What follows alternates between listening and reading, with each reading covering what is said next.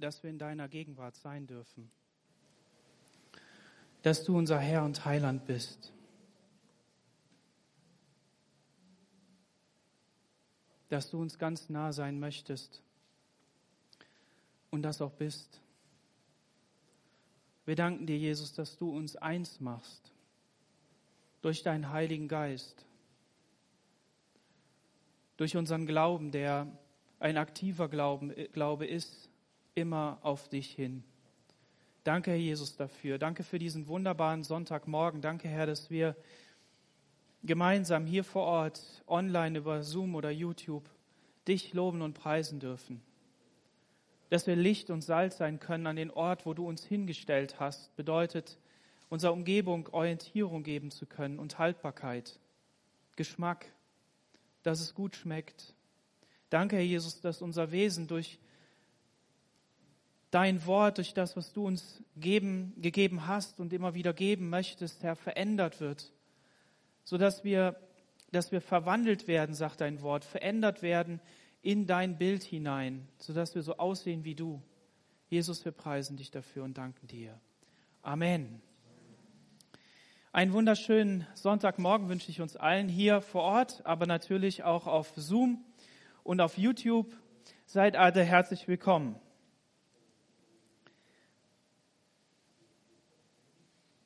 Wir befinden uns mitten im Galaterbrief und da soll es heute auch weitergehen.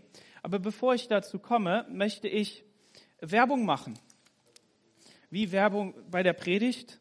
Ähm, ja, Werbung für unseren Kindergottesdienst. Wenn du ein Kind zu Hause hast und ähm, dass ich, äh, das schon aufgestanden ist vor dem Gottesdienst, dann ähm, ermutige ich dich, es in den Kindergottesdienst zu schicken. Wir haben auf Zoom eine halbe Stunde vor dem Start, also um halb zehn, haben wir Kindergottesdienst und unsere Mitarbeiterinnen haben sich darauf vorbereitet. Sie ähm, äh, freuen sich immer, ähm, dabei zu sein und äh, da was äh, zu, zu veranstalten. Und wenn du denkst, das könnte langweilig werden, also unsere Mattea, die hat Ranger-Treffen regelmäßig auf Zoom und das dauert öfter mal länger als zwei Stunden. Vielleicht auch schon drei Stunden, ja. Also man kann richtig coole Sachen machen und die Kinder sind mit Begeisterung dabei, glaubt man gar nicht. Ähm, seid herzlich eingeladen dazu. Und ähm, so wollen wir jetzt in die Predigt starten. Ja, wir haben eine richtig gute Lobpreiszeit schon gehabt, einen guten Start und da kam natürlich das Thema drin vor und ähm, ist auch kein Wunder, weil ja bekannt war, über was ich heute predige. Manchmal ist es ja so, dass es nicht bekannt ist und die Lieder passen trotzdem und äh, das finde ich richtig gut.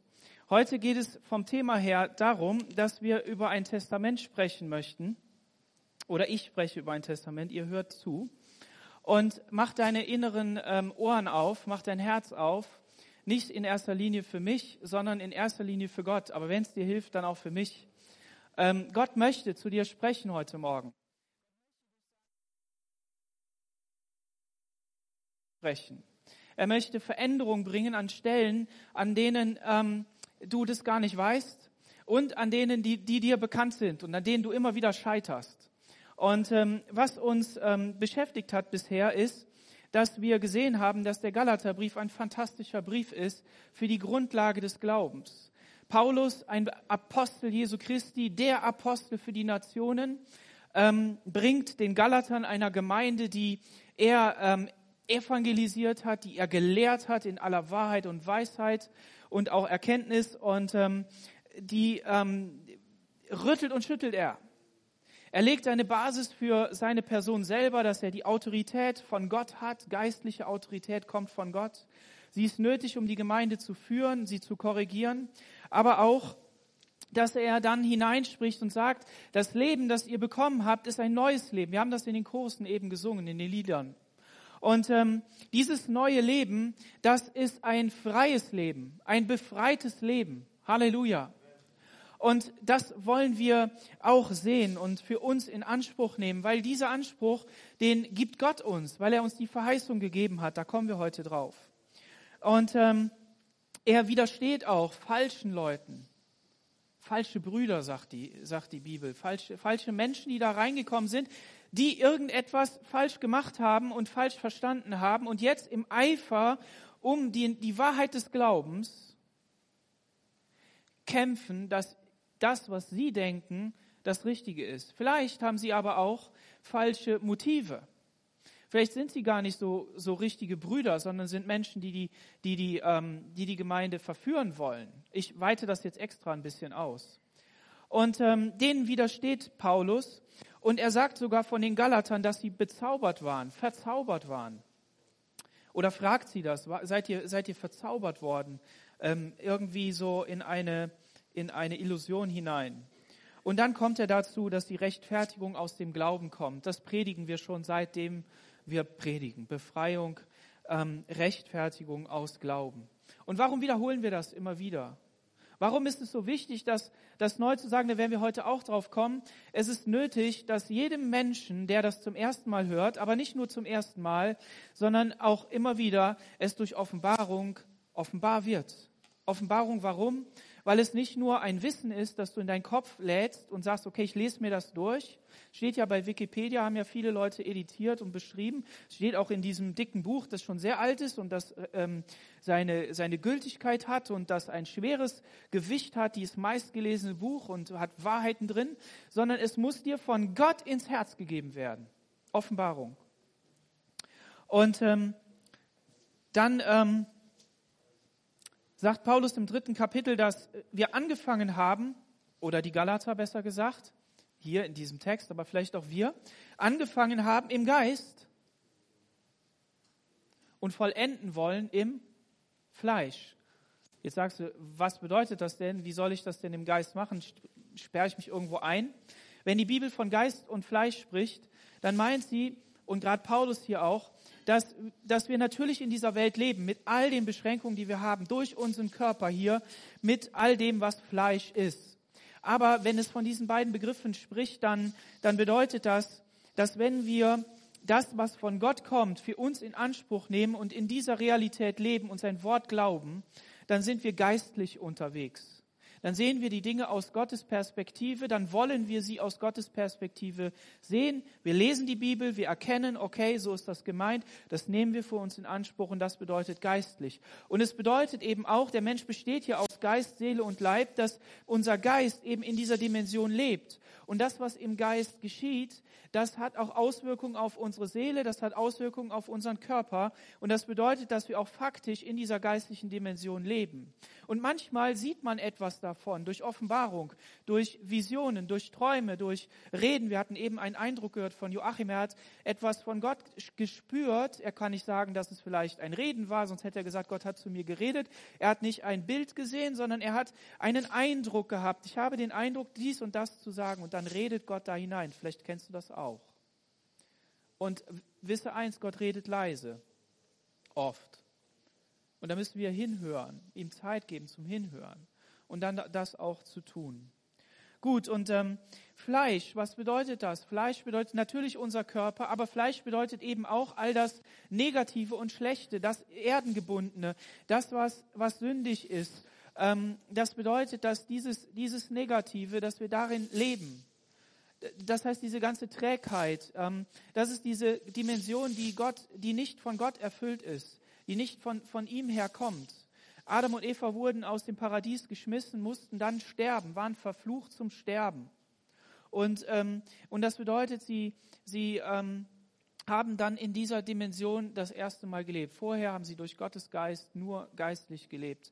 Ähm, natürlich auf dieser Erde, immer faktisch in ihrem Körper, haben er echt gegessen. Aber es bedeutet eben, dass sie ihrem, ihrer negativen, ähm, ihrem negativen Charakter, ihrer negativen ähm, Beschaffenheit Recht gegeben haben, schwach gewesen sind. Okay, vielleicht kann jemand anders das noch besser ausdrücken als ich jetzt, macht nichts. Also wir erahnen da etwas. Und vielleicht weißt du auch, dass dieser Kampf in dir stattfindet zwischen Geist und Fleisch, zwischen dem. Und wenn du sagst, das sind alles böhmische Dörfer für mich, also kenne ich alles nicht, dann will ich dir sagen, Gott lädt dich ein in ein Leben mit ihm. Und das ist diese geistliche Dimension. Er lädt dich ein, mit von ihm zu, zu ähm, bekommen und damit in deinem Leben äh, durchzugehen. Und diese Einladung, die sprechen wir heute aus. Mach dich äh, auf, ähm, mach dich auf, mach dein Herz auf, hör auf das, was Gott dir zu sagen hat. Er möchte dich heute retten. Und Jesus hat uns vom Fluch des Gesetzes befreit. Halleluja. Er hat uns erlöst.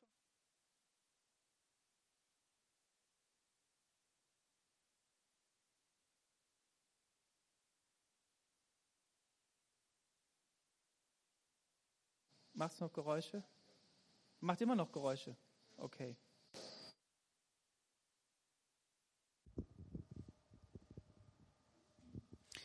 Also Christus hat uns erlöst vom Fluch des Gesetzes, indem er für uns zum Fluch geworden ist. Eine ganz wichtige Sache. Gott hat etwas geschenkt, das etwas von ihm zeigt. Heiligkeit, Gerechtigkeit, äh, Sündenvergebung, wie man das machen kann, ähm, wie man miteinander leben soll, wie alles, an was sich was orientieren soll. Und das hat er im Gesetz gegeben. Und, und Christus hat uns vom Fluch des Gesetzes befreit, weil jeder, der unter dem Fluch, unter dem Gesetz ist, lebt auch unter dem Fluch. Warum? Weil niemand kann dieses Gesetz halten. Und dadurch bist du unter einem Fluch. Und von diesem Fluch hat Jesus uns befreit. Und er selbst ist für uns zum Fluch geworden. Gut, jetzt will ich meine Predigt, die jetzt noch langsam aufgedröselt wird, nicht vorwegnehmen durch den Vers, der eigentlich letztes Mal schon gewesen ist. Und jetzt kommen wir mal dazu, Text zu lesen. Du darfst deine Bibel aufschlagen in Galater 3, Vers 15 und ähm, da mal reinlesen. Und da heißt es jetzt, Brüder und Schwestern, muss man dazu sagen, ich will nach menschlicher Weise reden. Niemand wirft, verwirft doch das Testament eines Menschen, wenn es bestätigt ist, oder fügt etwas hinzu. Nun sind aber die Verheißungen Abraham und seinen Nachkommen zugesagt. Er spricht nicht von den Nachkommen als von vielen, sondern von einem. Und deinem Nachkommen, der ist Christus. Ich sage dies aber, das Testament, das von Gott zuvor bestätigt ist und auf Christus hin, wird nicht aufgehoben durch das Gesetz, das 430 Jahre danach gegeben wurde, so dass die Verheißung zunichte würde. Denn wenn der Erbe durch das Gesetz erworben wenn das Erbe durch das Gesetz erworben würde, dann würde es nicht mehr durch Verheißung gegeben. Gott aber hat es Abraham durch Verheißung frei geschenkt. Wenn du jetzt ähm, verschiedene Farben hättest, mit denen du deine Bibel markieren könntest, gut, alle auf dem Handy können das, aber leider nur versweise, dann könntest du Stifte rausnehmen und einzelne Wörter unterschiedlich farblich markieren, weil das ein Feuerwerk ist, ein, ein, ein Feuerwerk an, an wunderbaren Begriffen, die etwas für uns bedeuten und das Ganze fundamental. In diesem Abschnitt kommt das Wort Verheißung achtmal vor. Und ich gehe jetzt nicht auf die Zahl 8 ein, sondern ich sage einfach nur, Verheißung kommt achtmal vor. Und wir haben am Ende, in Vers 18, haben wir schon etwas von einem Erbe geredet. Und das werden wir in Vers 29 auch wieder tun. Und ähm, hier liest man etwas von ähm, Testament, man wirft, liest etwas von bestätigt und von Christus und, und so weiter. Okay. Die Rechtfertigung kommt aus Glauben, haben wir gesagt, und ohne Gesetzeswerke. Und sie ist lange gegeben, bevor das Gesetz gegeben wurde. 430 Jahre haben wir gelesen. Und was wir hier sehen ist, ähm, es geht also um ein Testament. Wozu braucht man ein Testament? Ein Testament braucht man dazu, dass wenn einer stirbt, dass man weiß, was mit dem seinem Erbe passiert. Also mit seinem Geld, das er hat, mit dem Haus, das er hat, mit den Objekten, die da drinnen sind ähm, und verschiedenen anderen Dingen vielleicht auch noch. Ähm, das ist wichtig, ein Testament zu machen. Und ich möchte euch wärmstens ans Herz legen, allen, die ihr schon im fortgeschrittenen Alter seid und vielleicht schon auf die Zielgerade guckt und sagt, okay, mein Leben ist nicht mehr lang, ähm, setzt ein Schreiben auf und legt fest, wie eure Beerdigung sein soll. Ich habe das auch schon erleben müssen, leider, dass aufgrund einer nicht geregelten Beerdigung von einer Schwester, die lange in der Gemeinde war und eigentlich es besser wissen müsste, weil sie sich im Büro damit beschäftigt hat, das nicht geregelt hat und dadurch gab es Streit hinterher. Wie soll das denn alles sein? Und wenn du das festlegst und aufschreibst, welche Lieder gesungen werden und so weiter, dann braucht man sich hinterher nicht zu diskutieren. Ja, Ähm, deshalb ist es gut, das zu regeln. Und du brauchst davor auch keine Angst zu haben, weil der Tod nur eine Tür ist zu einem Reich, das wunderbar und herrlich ist, nämlich die Ewigkeit. Amen. Das ist wunderbar. Und wenn du trotzdem Bedenken hast und dir Bauchschmerzen äh, hochkommen und du Angst bekommst, dann bitte ruf mich an. Oder ruf einen der Ältesten an, den Joachim, den, meinen Vater, den Gernot, den Volker, den Josef. Ruf sie an und mach einen Termin, mach ein Gespräch, dass wir darüber sprechen können. Ja, genau. Auf jeden Fall Testament. Und in diesem Testament, da ist etwas geregelt. Und dieses Testament ist bestätigt, heißt es hier in diesem Text. Und ähm, auf jeden Fall geht es darum, dass Paulus ein ganz natürliches Bild gebraucht, um etwas zu beschreiben. Er wirbt hier liebevoll um die Gemeinde. Er hat vorher gesagt, oh ihr unverständigen Galater, boah, euch müsste man mal, so richtig. Ja, und das war schockierend, was er da gesagt hat in Vers 1. Aber hier sagt er Brüder und Schwestern. Er wirbt um ihr Herz. Das heißt, diese Leute waren nicht verloren. Die waren nicht irgendwo außerhalb der Gnade oder, oder waren fern von Gott in dem Sinne, sondern sie waren auf einen Weg geraten von falscher Lehre. Und das ist eine Ermutigung an dich, wenn du dich fühlst, als wenn du falsch glaubst oder dich oder irgendwo schief geraten bist, ja, also auf dem falschen Weg gekommen bist, dann verwirf dich nicht gleich selbst und sagst, es hat alles keinen Zweck. Nein, Gott möchte dich wieder zurückholen. Er möchte dich ziehen. Und ähm, auf jeden Fall heißt es hier, dass niemand ein Testament eines Menschen verwirft, wenn es bestätigt ist. Wie war das denn früher? Es war so, dass im römischen Recht der Erblasser, der durfte noch was hinzufügen. Also ähm, wenn er ein Testament aufgesetzt hat und er noch nicht gestorben ist, dann durfte er noch was hinzufügen.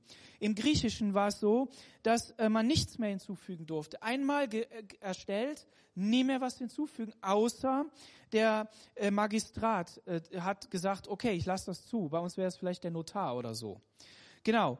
Und bei den Juden, da war es so, einmal geschenkt, immer geschenkt. Da war es, da ging es gar nicht anders.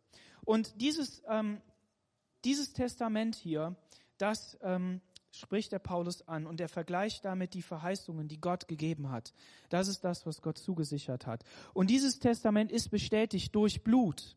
Abraham äh, hat ein Opfer gegeben, er hat Tiere äh, hingelegt und Gott ist damit Feuer durch.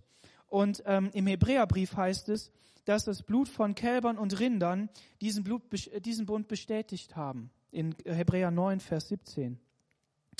Und ähm, das ist also wichtig.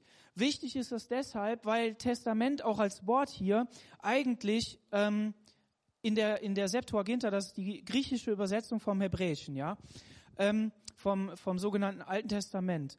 Ähm, und diese Übersetzung, die gebraucht da eigentlich ähm, ein anderes Wort dafür, aber weil Gott, weil Gott diese Zusage gemacht hat, kann man in den meisten Fällen von Bund sprechen, auch wenn es beim Menschen Testament heißt. Aber in diesem Zusammenhang hier bedeutet es eben Testament, damit uns das klar wird. Ich will damit Folgendes sagen.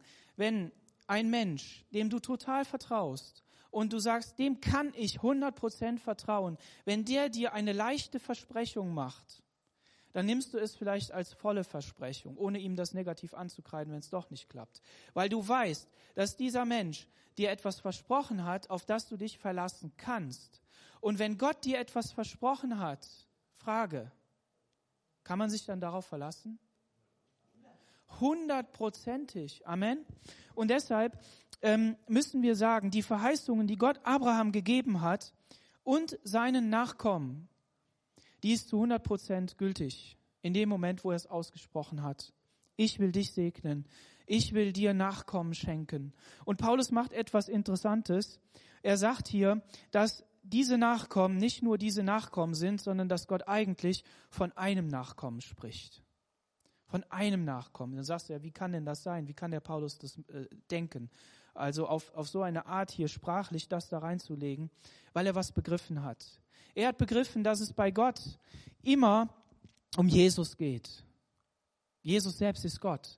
Aber Jesus als der Christus, als der Messias, als der Heiland, als der Retter und Erlöser, der ans Kreuz von Golgatha gegangen ist und den wir heute feiern im Abendmahl. Gott selbst hat sich uns offenbart offenbar gemacht, gezeigt. Und das ist der Punkt, ähm, um den es hier geht, dass eben diese Nachkommen eigentlich ein Nachkomme ist. Und interessanterweise hat Abraham ja, ähm, hat ja erstmals einen Sohn bekommen, der war der Sohn des Fleisches. Und hier sehen wir das Prinzip. Also wenn wir selber etwas einfach wollen, dann, dann finden wir einen Weg und machen es einfach. Und wir warten nicht auf Gott, okay? Und Abraham hat den guten Rat seiner Frau befolgt und hat gesagt, okay, ich, ich, ich schlafe mit der Sklavin, war damals wohl normal. Und dann habe ich ja ein Kind, weil dieses Kind gehört ja dann meiner Frau. Ähm, das war rechtlich so damals, hat man so gemacht. Nur der Punkt war, dass Sarah selbst nicht von Gottes Geist beeinflusst war, nicht von Gottes Geist geleitet war. Und ähm, und dann hat Abraham das gemacht, weil er vielleicht selber auch verzweifelt war. Er, er war in hohem Alter, ja. Er war wirklich alt, da war nichts mehr los, das ging einfach nicht mehr, war nicht möglich. Und dann hat er das gemacht. Ähm, das heißt, bei seiner Frau war nichts los, deshalb haben sie nichts gekriegt. Und ähm, wie auch immer, Bibel sagt das nicht so genau. Aber okay, Abraham hat auf jeden Fall mit seiner Sklavin geschlafen. Und dann haben die ein Kind bekommen. Und das war die, dieser Sohn des, des Fleisches.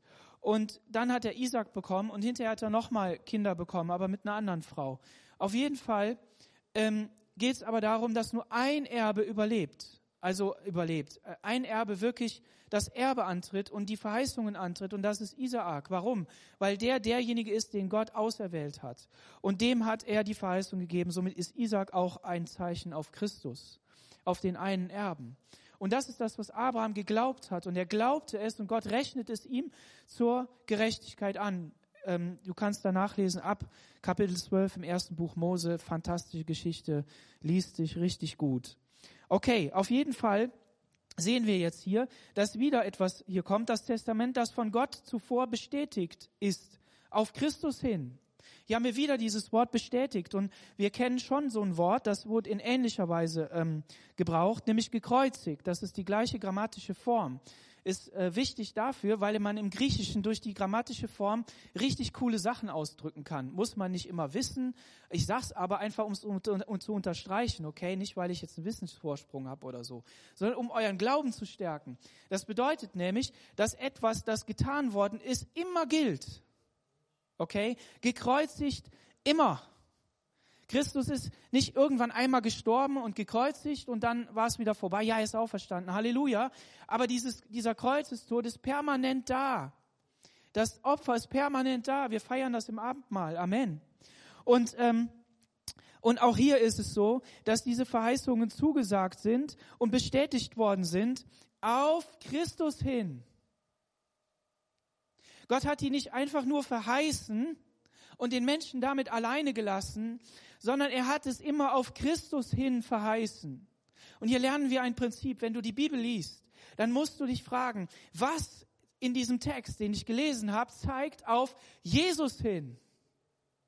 Warum? Weil die ganze Bibel so geschrieben ist, dass es immer auf Christus hin zeigt. Immer.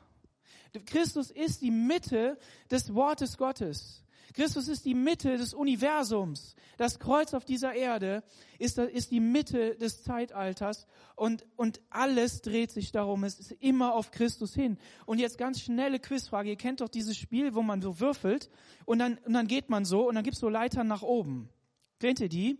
Und es gibt so einen Shortcut, nennt man das, ne? so eine Abkürzung, so eine Leiter nach oben. Und du bist immer glücklich, wenn du auf dieses Feld kommst. Und, und das ist Christus. Du kommst auf dieses Feld. Wenn du Christus hast, dann hast du die Verheißung. Dann hast du ewiges Leben. Dann hast du alles. Das ist wunderbar. Deshalb halte Jesus fest. Und wenn du die Leiter wieder runtergefallen bist, weil du auf dich geschaut hast, auf das, was du tun kannst, dann such wieder nach der Leiter nach oben. Okay? Dann musst du da hinwürfeln. Ähm, manchmal ist das im Leben so wie in so einem Würfelspiel. Okay. Auf jeden Fall, ähm, in Christus, Epheserbrief, die erste, das erste Kapitel, in Christus haben wir. Wunderbar.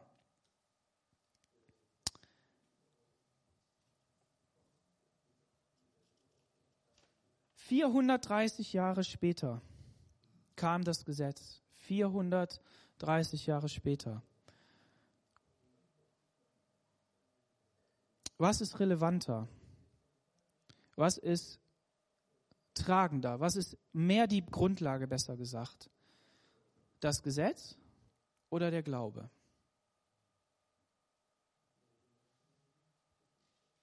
Komm, ihr wisst es. Was ist relevanter? Ihr dürft jetzt sprechen. Der Glaube. Der Glaube ist das, was trägt. Das ist die Basis. Das ist die Basis. Vers 18. Frei gemacht.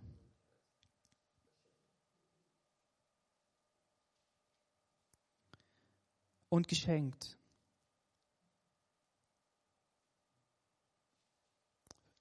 Hier in diesem Wort, das ist auch so ein Wort, das kann man sich unterstreichen, das bedeutet, da steckt in dem griechischen Wort, steckt Charis drin, Gnade.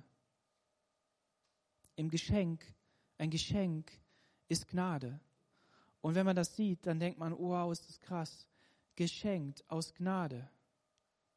Und das ist wunderbar. Gott hat dir das aus Gnade geschenkt. Du kannst es dir selber nicht erarbeiten.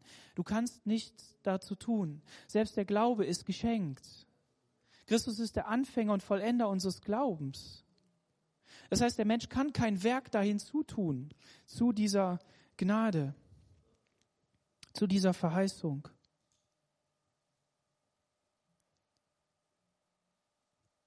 Denn wenn das Erbe durch das Gesetz erworben würde, dann würde es nicht mehr durch Verheißung gegeben. Gott aber hat es Abraham durch Verheißung frei geschenkt. Und das möchte er auch dir. Diese Judaisten, also diese Leute, die versucht haben, Beschneidung wieder reinzubringen und alles mögliche andere in dem Galaterbrief, die haben versucht, das wegzunehmen. Die haben versucht, dieses, diese Gnade zu ergänzen zu ergänzen. Sie haben versucht, ähm, sie einzuschränken. Aber nur wenn du. Sie haben versucht, es beiseite zu setzen, weil in dem Moment, wo du ja, wo du ja noch etwas dazu tun musst, ähm, musst du dich ja darauf konzentrieren, auf das, was du tun musst. Und dann, dann geht dein Fokus weg und damit rückst du etwas weg. Du wirst abhängig von dem. Und die Frage ist, wer beurteilt es denn dann? Jemand anders? Und die Frage ist, an dich und an mich ganz konkret, weil du vielleicht sagst, ja, was haben wir denn mit dem Gesetz zu tun? Was ergänzen wir zur Gnade in Christus? Was ergänzen wir? Durch uns selber? Was legen wir uns selber auf? Und was ergänzen wir für andere? Der sollte aber eigentlich so oder der sollte aber eigentlich so. Und hier meine ich nicht gute Korrektur. Hier meine ich nicht eine Empfehlung, wie man irgendwas machen kann. Hier meine ich nicht für jemanden zu beten, weil man denkt, dass der auf der schiefen Bahn ist. Paulus ermahnt die Galater hier. Er sagt ihnen das. Er hebt das Wort und auch an verschiedenen anderen Stellen anders. Aber es geht hier darum, grundsätzlich, wenn du mit jemandem schimpfst, wenn du jemanden ermahnst, sei dir bewusst, auch er ist aus Gnade gerettet. Du darfst ihn durch deine Worte nicht verdammen. Vielleicht könnte man es so ausdrücken. Du darfst ihn aus, durch deine Worte nicht ermahnen, sondern deshalb heißt es immer wieder, ermahnt einander in Liebe. Als der Paulus den Petrus ermahnt hat im Kapitel vorher, da hat er das aus Liebe getan. Und Petrus sagt hinterher, unser geliebter Bruder Paulus. Das heißt, da ist keine Wurzel der Bitterkeit gewesen. Und das ist ähm, so wichtig. Jetzt Vers 19. Was soll das Gesetz? Es ist hinzugekommen, der Übertretungen wegen. Was soll das Gesetz? Wir fragen uns vielleicht, ja, wozu ist denn dann das Gesetz gegeben? Das ist eine wichtige Frage. Und das ist auch der, ich würde mal sagen, der ähm, schwierigste Teil, das zu erklären und sich auch selber klar zu machen. Ihr könnt euch nicht vorstellen, wie viel ich jetzt gerungen habe, diskutiert habe, gesprochen habe mit dem Horst Krüger, mit meiner Frau, mit anderen Leuten, ähm, mit meinem Vater und so, um um den Punkt rauszukriegen, wie es denn jetzt nur ist. Nicht, weil es so kompliziert wäre, sondern ich glaube, dass, dass das Schwierige ist ja, den anderen schon mal zu verstehen, okay? Punkt eins. Punkt zwei ist, sich selber zu verstehen. Was will man denn eigentlich sagen? Punkt drei, dass man gerne alles in einem Satz sagen würde. In einem Satz Gedanken, Abhandlung. So schön, aber der Punkt ist, dass das nicht möglich ist. Du kannst immer nur Aspekte beleuchten. Und der Paulus macht mit dem Galaterbrief etwas. Er beleuchtet einen bestimmten Aspekt, aber einen grundlegenden und fundamentalen. Das heißt, dass dass du nicht das eine gegen das andere ausspielen kannst und sagen kannst, ja, da steht jetzt alles drin, sondern du musst sagen, okay, diese Sache ist so und die muss ich priorisieren, die muss ich, muss ich einordnen, das ist die Grundlage und auf all, dieser Grundlage wird alles andere aufgebaut. Das bedeutet, wenn dann andere Briefe etwas ergänzen, musst du überlegen, dir sagen lassen oder überlegen, wie ordne ich das jetzt ein? Was bedeutet das jetzt? Und wir werden darauf noch gleich kommen. Auf jeden Fall ähm, fragte er eben hier, was ist denn so jetzt mit dem Gesetz? Es ist hinzugekommen der Übertretungen wegen, bis der Nachkomme käme, dem die Verheißung gegeben wurde und es von Engeln verordnet durch die Hand eines Mittlers. Ein Mittler aber ist nicht Mittler eines einzigen, Gott aber ist einer. Hier ist halt diese Frage, wozu das Gesetz? Wegen der Übertretungen. Der, der Mensch konnte Gott nicht gehorchen. Er konnte nicht das tun, was Gott ähm, wollte. Er hat ihn ja geschaffen und hat ihm dann die Freiheit gegeben und ähm, wir wissen ja, dass er dann natürlich unter der Sünde war und diese Sünde hat dazu geführt, dass eben er noch mehr Sünde in seinem Leben hatte. Die Sünde, die in die Welt gekommen ist, allgemein, aber dann eben auch ganz konkret sich ausgelebt hat.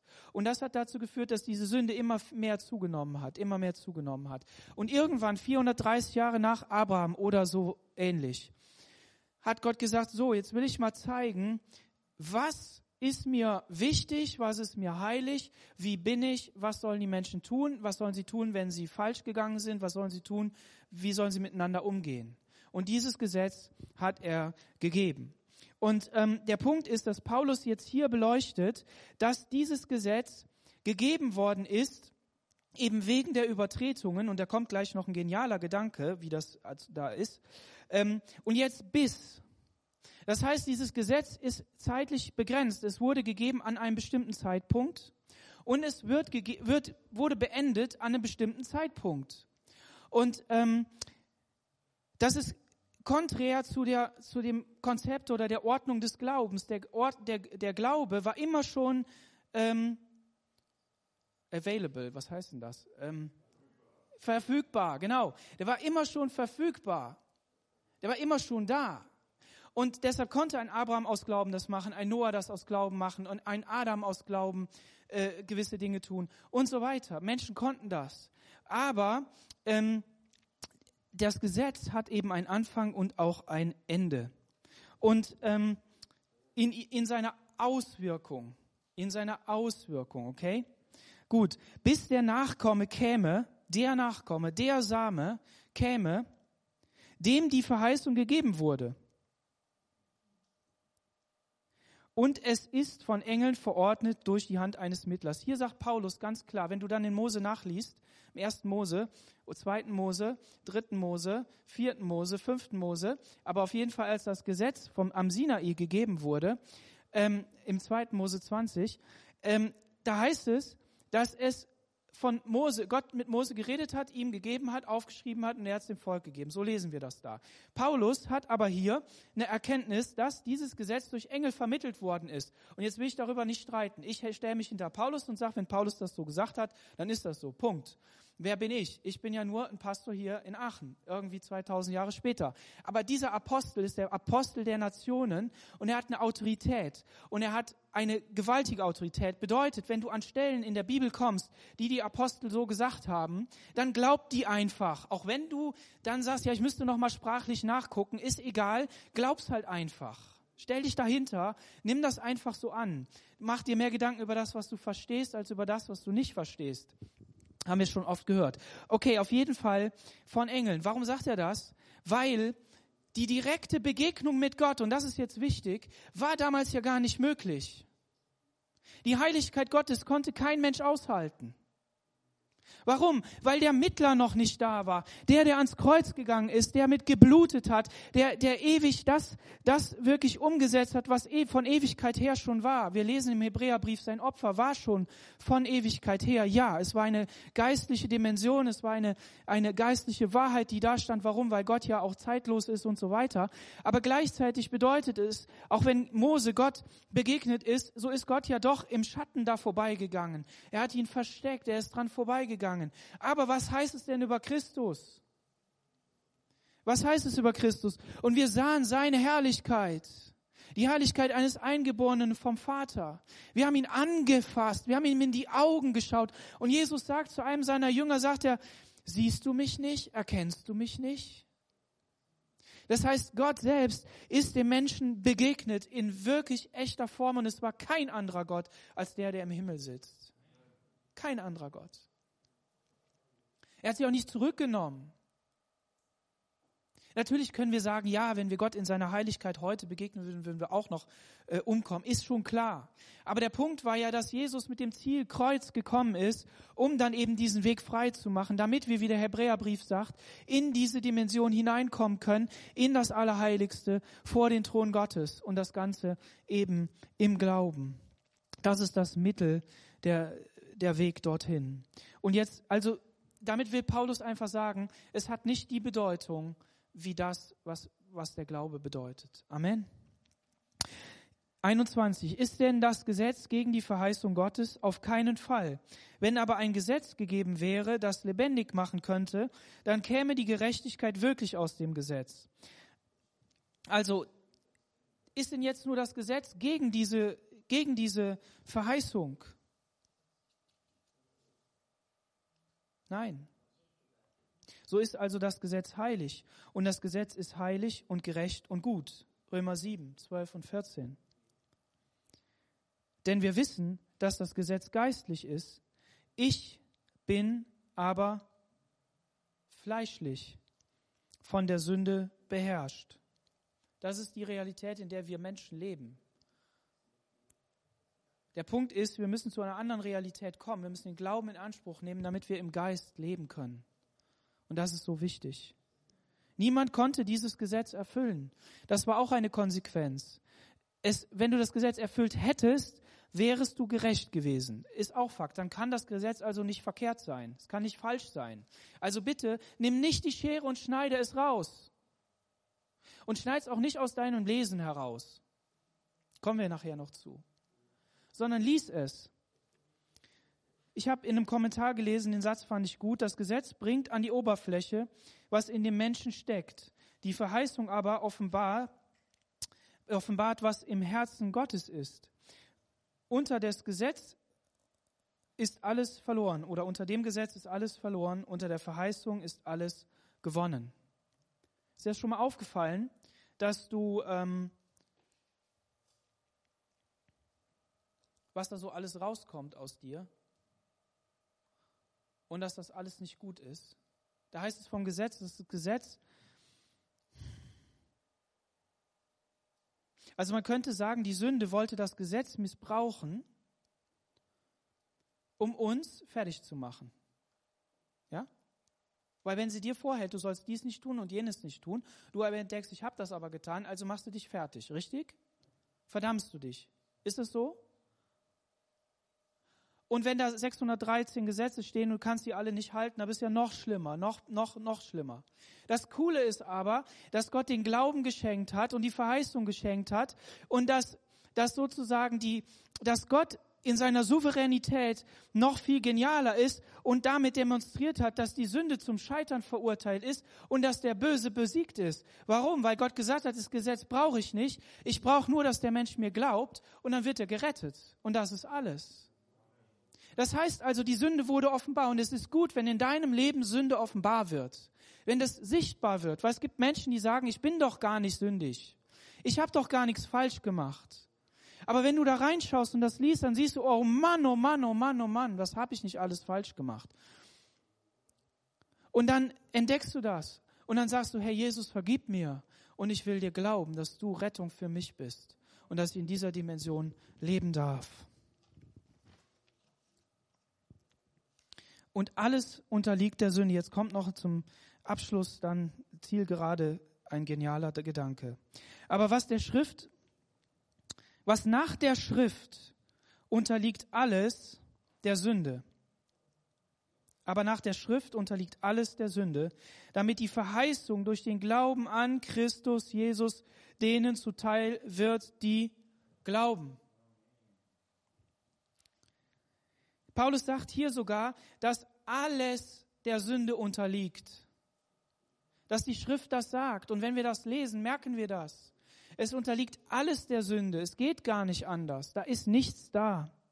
Bevor aber der Glaube kam, wurden wir unter dem Gesetz verwahrt. Boah, was ist das? Unter dem Gesetz verwahrt und eingeschlossen auf den Glauben hin, der offenbart werden sollte. Hier ist ein, hier ist ein super genialer Gedanke.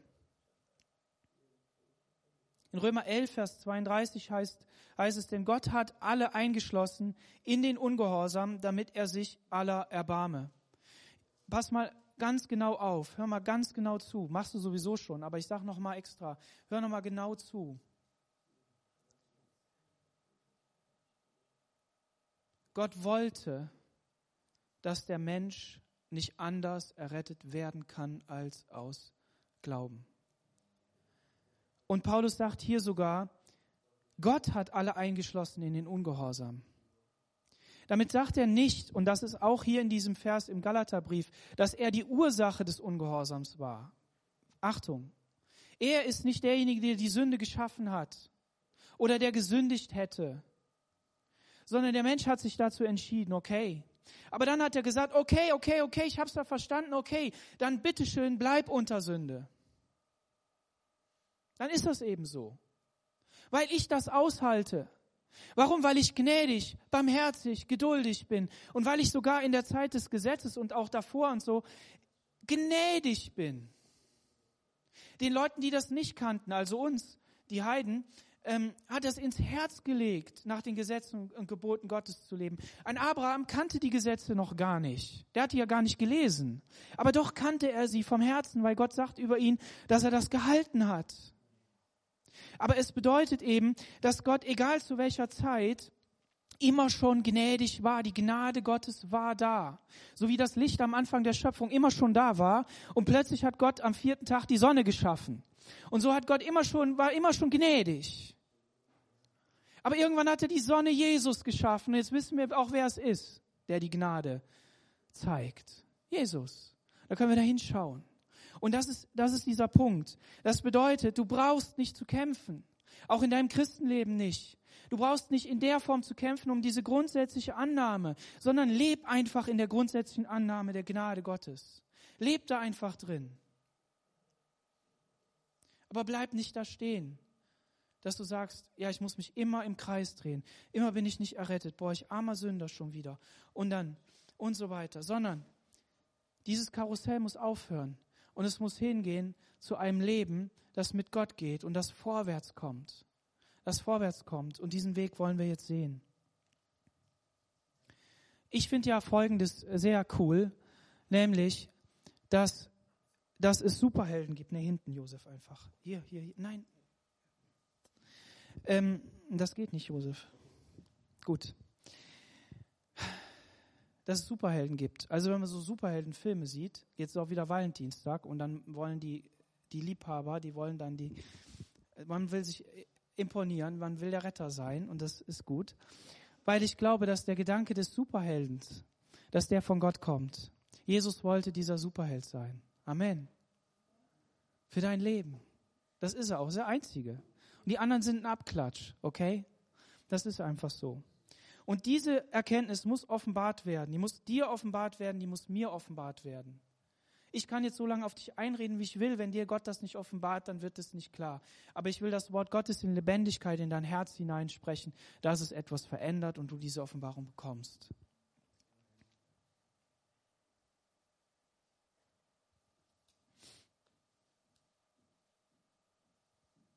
Römer 3, Vers 19, schreib mal auf. Römer 6, Vers 14. Römer 7, Vers 13. 1. Korinther 15, Vers 56. Ich lese das jetzt doch, das lese ich nochmal vor hier. Ähm, denn die Sünde wird nicht herrschen über euch, weil ihr ja nicht unter dem Gesetz seid, sondern unter Gnade. Der Stachel des Todes aber ist die Sünde, die Kraft aber der Sünde ist das Gesetz. Gott aber sei Dank, der uns den Sieg gibt durch unseren Herrn Jesus Christus. Halleluja. Also, Vers 24, ist das Gesetz unser Erzieher gewesen auf Christus hin, damit wir durch den Glauben gerechtfertigt werden hammermäßig. Das ist jetzt sozusagen nochmal eine Wiederholung von dem, was Vers 23 steht. Man müsste ja immer auch alles doppelt sagen. Ähm, was bedeutet das hier? Also wenn wir an Erzieher denken, dann denken wir an denjenigen, wo wir unsere Kinder abgeben und der erzieht dann unsere Kinder. Mittlerweile ist das ja schon fast so, weil die so viel Zeit da verbringen. Und wenn wir in, in, die, ähm, in die Antike gucken, in die Zeit, wo das hier geschrieben ist, ähm, dann, ähm, dann sehen wir Folgendes dieser Pädagoge, und daher kommt unser Wort Erzieher, Pädagoge, ja, dieser Pädagoge war ein Knabenführer, ein jungen Führer. Und das war meistens ein Sklave, der einen den Sohn bewacht hat, der aufgepasst hat, dass dem nichts passiert. Und er hat vor der Schule auf ihn aufgepasst und nach der Schule auf ihn aufgepasst. Und ähm, die Mutter hat ihn sechs Jahre belehrt, den Sohn, die Grundlagen gelegt. Und dann hat die dem diesem Sklaven in die Verantwortung gegeben und der hat zugeschaut. Und dann hat er unmoralisches Verhalten oder unordentliches Verhalten dem Vater gemeldet. Denk mal darüber nach. Unmoralisches Verhalten dem Vater gemeldet. Und ähm, hat ihn aber vor schädlichen Einflüssen bewahrt. Da hat er direkt eingegriffen. Und so sagt Paulus hier, dass dieses Gesetz eben unser Erzieher gewesen ist und dass wir unter diesem Gesetz verwahrt geblieben sind, damit wir nicht zu doll sündigen. Damit die Sünde offenbar wird und im Übermaß offenbar wird, aber auch auf uns aufpasst. Also zumindest auf die Juden, die es ja ausleben mussten. Ne? So, und ähm, also Volk Israel. Gut, und dann kam aber die Volljährigkeit des Sohnes. Und dann ist dieser Sklave zurückgetreten hat gesagt, meine Aufgabe ist jetzt vorbei, jetzt ist er volljährig. Und dann durfte er selber leben. Und den Unterricht, den hat er ähm, Didaskolos gemacht. Das ist ein anderes griechisches Wort. Okay, nur der Vollständigkeit halber. Das heißt also, dass wir ähm, unter diesem Aufpasser hier ähm, eingeschlossen sind, unter dem Daumen gehalten wurden, könnte man auch noch übersetzen. Und das unterstreicht das einfach noch. Ähm, in, in ähm, dem nächsten Kapitel werden wir das sehen. Da heißt es in Vers 4, als aber die Zeit erfüllt war, sandte Gott seinen Sohn, geboren von einer Frau, unter das Gesetz getan, damit die, die unter dem Gesetz waren, erlöste, damit wir Sohn, die Sohnschaft empfingen. Wie ist das jetzt passiert? Warum sind wir denn jetzt erwachsen geworden? Ist doch, ist, ist nicht ganz einfach, aber es ist einfach. Jesus sagt, glaub an mich und dann sagt er, und ich will hingehen und den Geist Gottes zu euch senden, dass er ausgegossen wird. Er wird euch in alle Wahrheit leiten. Das bedeutet, wenn wir den Heiligen Geist in uns haben, dann, dann kann Gott uns als volljährig anerkennen. Weil dann bedeutet das ja, dass nicht mehr unser Geist uns regiert, nicht mehr unser Fleisch uns regiert, sondern der Geist Gottes uns regiert. Im Geist wandeln. Das bedeutet, und jetzt haben wir den, den Zusammenhang, bedeutet also im Geist wandeln, bedeutet den Geist Gottes in sich haben, auf die Stimme des Heiligen Geistes zu achten und das zu tun, was der Heilige Geist sagt. Und der wird dann alle Wahrheit hervorbringen. Und jetzt kommen wir zum Schluss. Diese Mündigkeit, die meint er hier. Nachdem aber der Glaube gekommen ist, unterstehen wir nicht mehr dem Erzieher. Denn ihr seid alle Gottes Kinder durch den Glauben an Christus Jesus. Alle von euch, die in Christus getauft sind, die haben Christus angezogen. Da ist weder Jude noch Grieche, weder Knecht noch Freier, weder Mensch noch Frau, äh, weder Mann noch Frau, denn ihr seid alle einer in Christus Jesus. Seid ihr aber Christi, dann seid ihr ja Abrahams Nachkommen und nach der Verheißung Erben. Das ist jetzt, das ist jetzt genau dieser Punkt, dass wir Gottes Kinder sind. Ja, das bedeutet, dass wir durch den Glauben an Jesus Christus das tun können.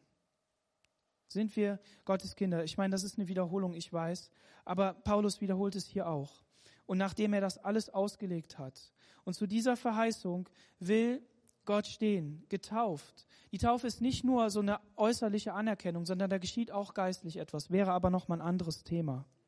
Und jetzt komme ich zu einem, zu einem letzten Punkt, um das nochmal richtig einzuklammern.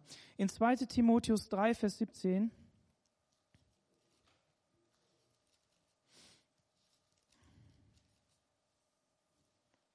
Da steht Folgendes. Vers 16. Denn die ganze Schrift ist von Gott ein, nein, Vers 15 muss ich lesen, Entschuldigung. 15. Und weil du von Kind auf die heiligen Schriften kennst, die dich weise machen, können zum Heil durch den Glauben an Christus Jesus. Der Timotheus ist aufgewachsen in der Lehre der heiligen Schriften. Was waren für ihn die heiligen Schriften? Das gesamte Alte Testament.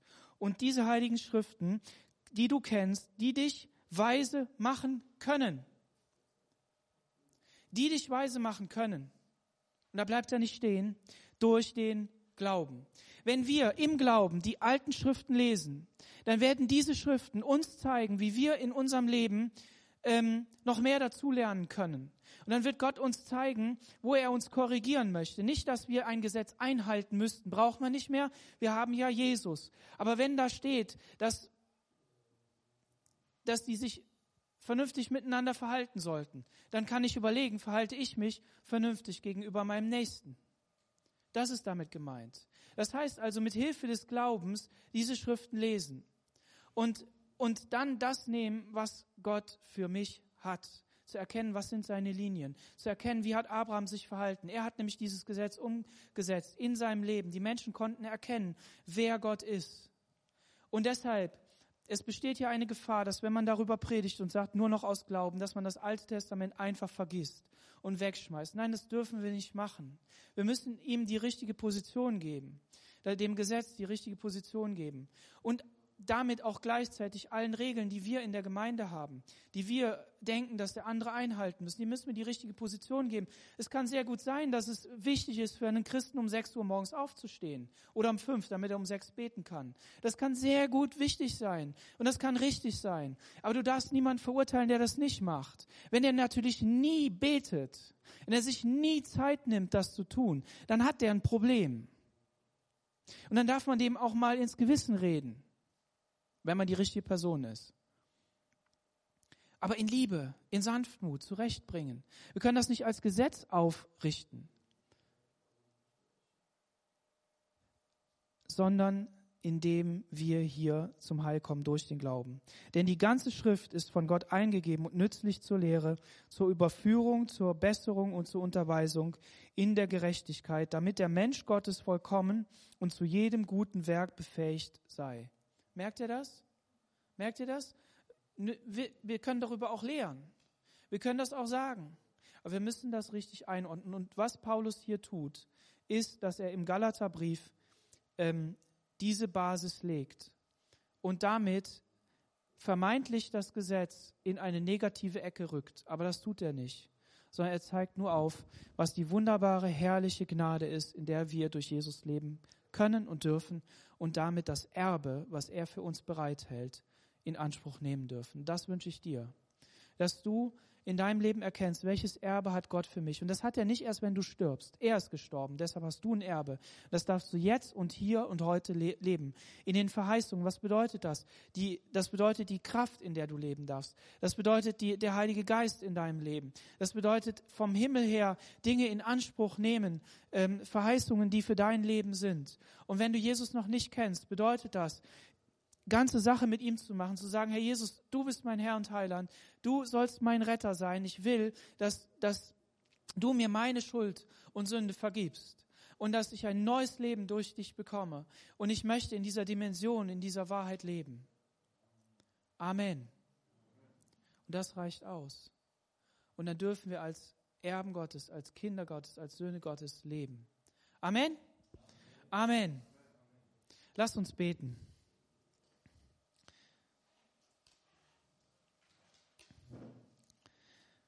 Herr Jesus, ich danke dir für diesen Morgen. Ich danke dir, Herr, dass deine Gnade in unserem Leben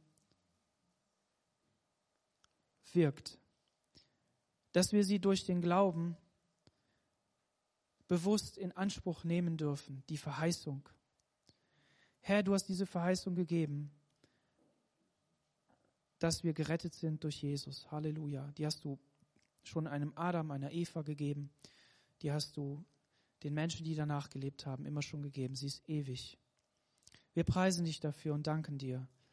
Ich bete für jeden Einzelnen, der heute Morgen zuhört, der es vielleicht auch im Nachklang hört auf YouTube. Herr, dass du ihn segnest, dass du sie segnest, dass du ins Leben hineinsprichst und uns die Freiheit der Söhne Gottes zeigst, Herr, die wir durch dich haben dürfen. Und dass das bei dir unumstößlich fest ist durch dieses Testament, Herr. Halleluja, wir preisen dich dafür. Wir wollen darin leben, wir wollen voller Liebe in die Welt gehen und Menschen lieben, weil du sie geliebt hast. Und dafür danken wir dir und preisen dich. Und jeder, der sich bekehrt, der neu das Leben in Jesus sieht und für sich in Anspruch nimmt, Herr, den begrüßen wir und für den beten wir, dass du ihn den Weg führst. Der Heilige Geist, der in alle Wahrheit leitet, dass der begleitet, Herr. Und so veränder du unser Herzen, veränder du unsere, unsere Gesinnung und lass uns Kinder Gottes und Söhne Gottes sein, die dich lieben. Amen. Amen. Ja, ihr dürft gerne Platz nehmen. Wir werden jetzt ins Abendmahl gehen.